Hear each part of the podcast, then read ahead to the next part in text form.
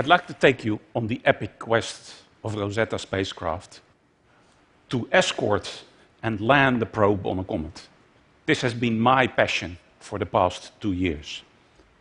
In order to do that, I need to explain you something about the origin of the solar system.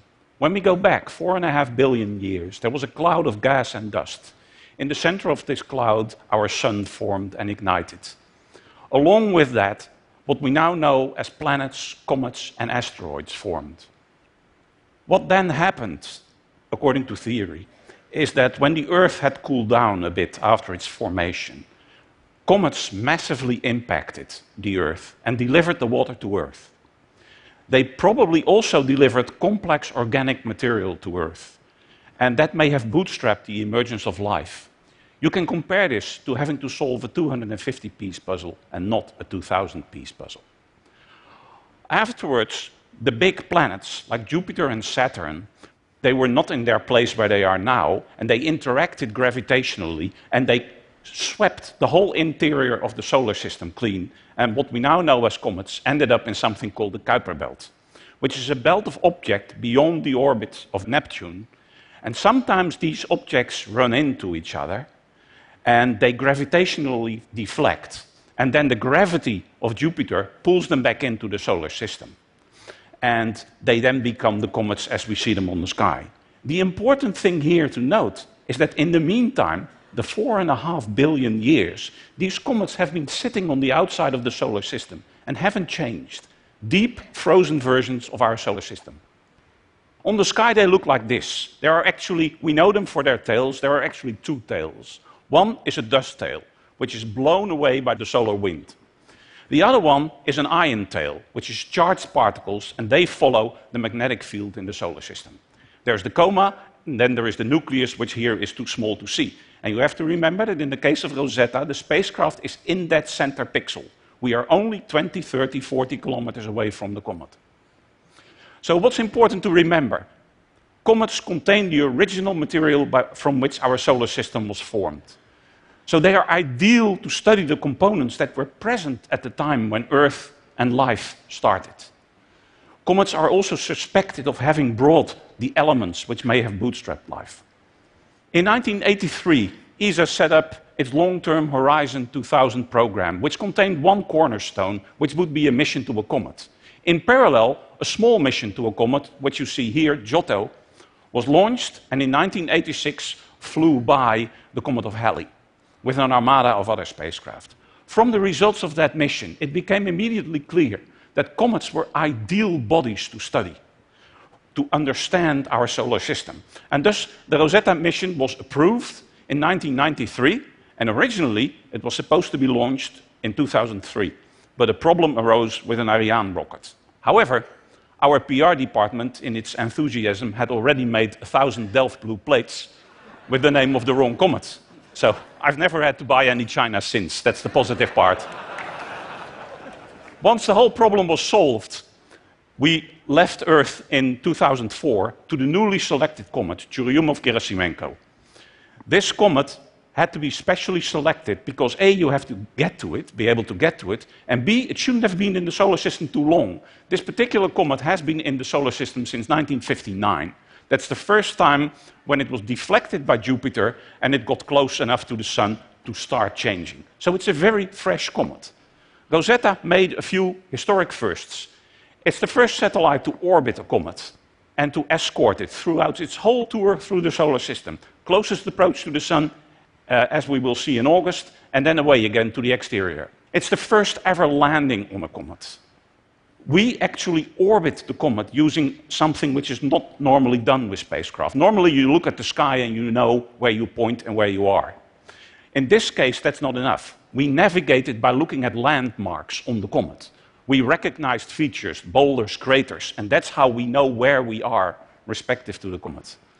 And of course, it's the first satellite to go beyond the orbit of Jupiter on solar cells. Now, this sounds more heroic than it actually is because the technology to use uh, radioisotope thermal generators wasn't available in Europe at that time, so there was no choice. But these solar arrays are big. This is one wing, and these are not specially selected small people. They're just like you and me. we have two of these wings, 65 square meters. Now, later on, of course, when we got to the comet, you find out that 65 square meters of sail close to a body which is outgassing is not always a very handy choice. Now, how did we get to the comet? Because we had to go there for the Rosetta scientific objectives very far away, four times the distance of the Earth to the Sun, and also at a much higher velocity than we could achieve with fuel, because we'd have to take six times as much fuel as the whole spacecraft weighed. So, what do you do? You use gravitational flybys, slingshots, where you pass by a planet at very low altitude, a few thousand kilometers, and then you get the velocity of that planet around the sun for free. We did that a few times. We did Earth, we did Mars, we did twice Earth again, and we also flew by two asteroids, Lutetia and Steins. Then in 2011, we got so far from the sun that if the spacecraft got into trouble, we couldn't actually save the spacecraft anymore. So we went into hibernation. Everything was switched off except for one clock. Here you see in white the trajectory and the way this works. You see that from the circle where we started, the white line, actually you get more and more and more elliptical. And then finally, we approached the comet in May 2014, and we had to start doing the rendezvous maneuvers. On the way there, we flew by Earth and we took a few pictures to test our cameras. This is the moon rising over Earth. And this is what we now call a selfie, which at that time, by the way, that word, word didn't exist. Um, it, at Mars, it was taken by the CIVA camera. That's one of the cameras on the lander. And it just looks under the solar arrays, and you see the planet Mars and the solar array in the distance.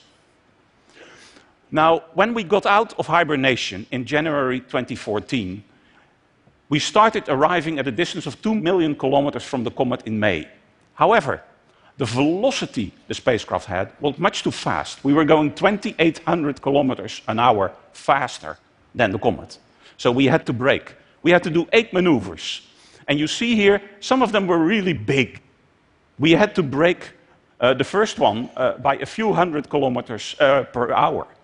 And actually, that duration of that was seven hours, and it used 218 kilos of fuel. And those were seven nerve wracking hours, because in 2007 there was a leak in the system of the propulsion of Rosetta, and we had to close off a branch. So the system is, was actually operating at a pressure which it was never designed or qualified for. Then we got in the vicinity of the comet, and these were the first pictures we saw.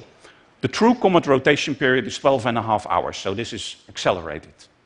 But you will understand that our flight dynamics engineers thought this is not going to be an easy thing to land on.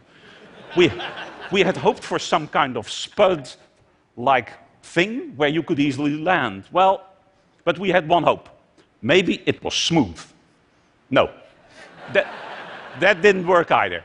So at that point in time, it was clearly unavoidable. We had to map this body in all the detail you could get because we have to find an area which is 500 meters in diameter and flat. Why 500 meters? That's the error we have on landing the probe. So we went through this process and we mapped the comet. We used a technique called photoclinometry. You use shadows thrown by the sun. What you see here is a rock sitting on the surface of the comet. The, and the sun shines from above. From the shadow, we, with our brain, can immediately determine roughly what the shape of that rock is. You can program that in a computer, you then cover the whole comet, and you can map the comet. For that, we flew special trajectories, starting in August. First, a triangle of 100 kilometers on a side at 100 kilometers distance, and we repeated the whole thing at 50 kilometers. At that time, we had seen the comet at all kinds of angles, and we could use this technique to map the whole thing. Now, this led to a selection of landing sites. This whole process we had to do to go from the mapping of the comet to actually finding the final landing site was 60 days. We didn't have more. To give you an idea, the average Mars mission takes hundreds of scientists for years to meet about where shall we go. We had 60 days, and that was it. We finally selected the final landing site, and the commands were prepared for Rosetta to, la to launch Philae. The way this works is that Rosetta has to be at the right point in space and aim towards the comet, because the lander is passive. The lander is then pushed out, and moves toward the comet.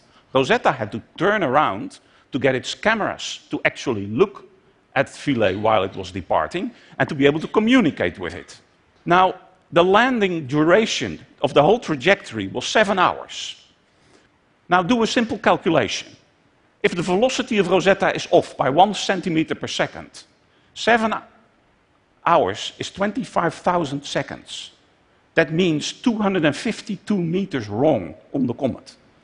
So we had to know the velocity of Rosetta much better than one centimeter per second, and its location in space better than 100 meters at 500 million kilometers from Earth. That's no mean feat. Let me quickly take you through some of the science and the instruments. I won't bore you with all the details of, of all the instruments, but we, it's got everything. We can sniff gas, we can measure Uh, dust particles, the shape of them, the composition, there are magnetometers, everything.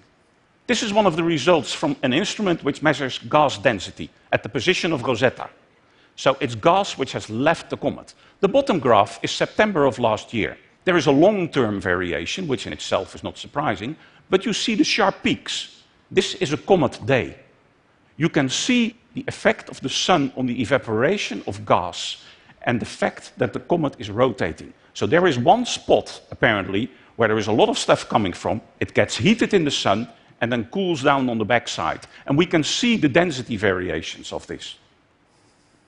These are the, the gases and the organic compounds that we already have measured. You'll see it's an impressive list. And there is much, much, much more to come because there are more measurements. Actually, there is a conference going on at, at, uh, in Houston at the moment where much of these results are presented. Also, we measured dust particles. Now, for you, this will not look very impressive, but the scientists were thrilled when they saw this. Two dust particles. The right one they called Boris, and they shot it with tantalum in order to be able to analyze it. Now, we found sodium and magnesium.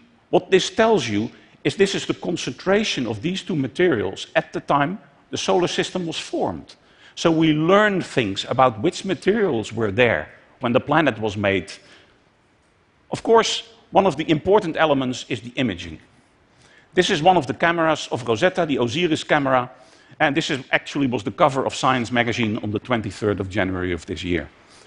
Nobody had expected this body to look like this boulders, rocks. If anything, it looks more like the half dome in Yosemite than anything else. We also saw things like this dunes, and what looked to be on the right hand side, wind blown shadows. Now, we know these from Mars, but this comet doesn't have an atmosphere, so it's a bit difficult to create a wind blown shadow. It may be local outgassing, stuff which goes up and comes back, we don't know. So there is a lot to investigate. Here you see the same image twice. On the left hand side, you see in the middle a pit. On the right hand side, if you carefully look, there are three jets coming out of the bottom of that pit. So, this is the activity of the comet. Apparently, at the bottom of these pits is where the active regions are and where the material evaporates into space. There is a very intriguing crack in the neck of the comet. You see it on the right hand side. It's a kilometer long and it's two and a half meters wide. Some people suggest that actually, when we get close to the sun, the comet may split in two. And then we'll have to choose which comet do we go for? the lander. Again, lots of instruments, mostly comparable, except for the things which hammer in the ground and drill, etc.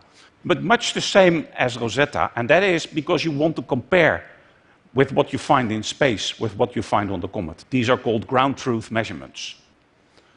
This is the landing descent images that were taken by the OSIRIS camera, you see the lander getting further and further away from Rosetta. On the top right, you see an image taken at 60 meters by the lander, 60 meters above the surface of the comet. The boulder there is some 10 meters. So, this is one of the last images we took before we landed on the comet. Here you see the whole sequence again, but from a different perspective. And you see three blown ups from the bottom left to the middle of the lander traveling over the surface of the comet. Then at the top, there is a before and an after image of the landing. The only problem with the after image is there is no lander.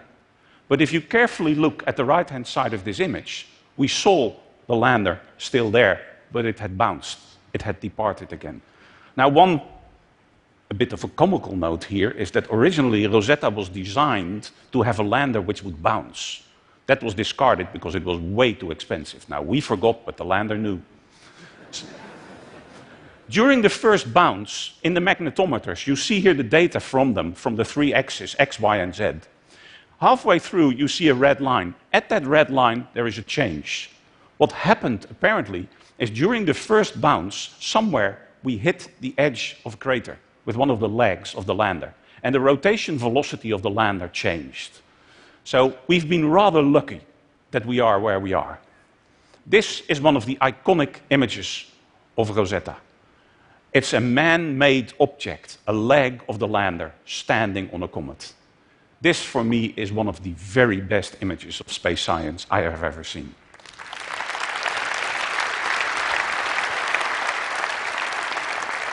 One of the things we still have to do is to actually find the lander. The blue area here is where we know it must be. We haven't been able to find it yet, but the search is continuing, as are our efforts to start getting the lander to work again. We listen every day, and we hope that between now and summer and April, the lander will wake up again. The findings of what we found on the comet. This thing would float in water. It's half the density of water. So it looks like a, a very big rock, but it's not.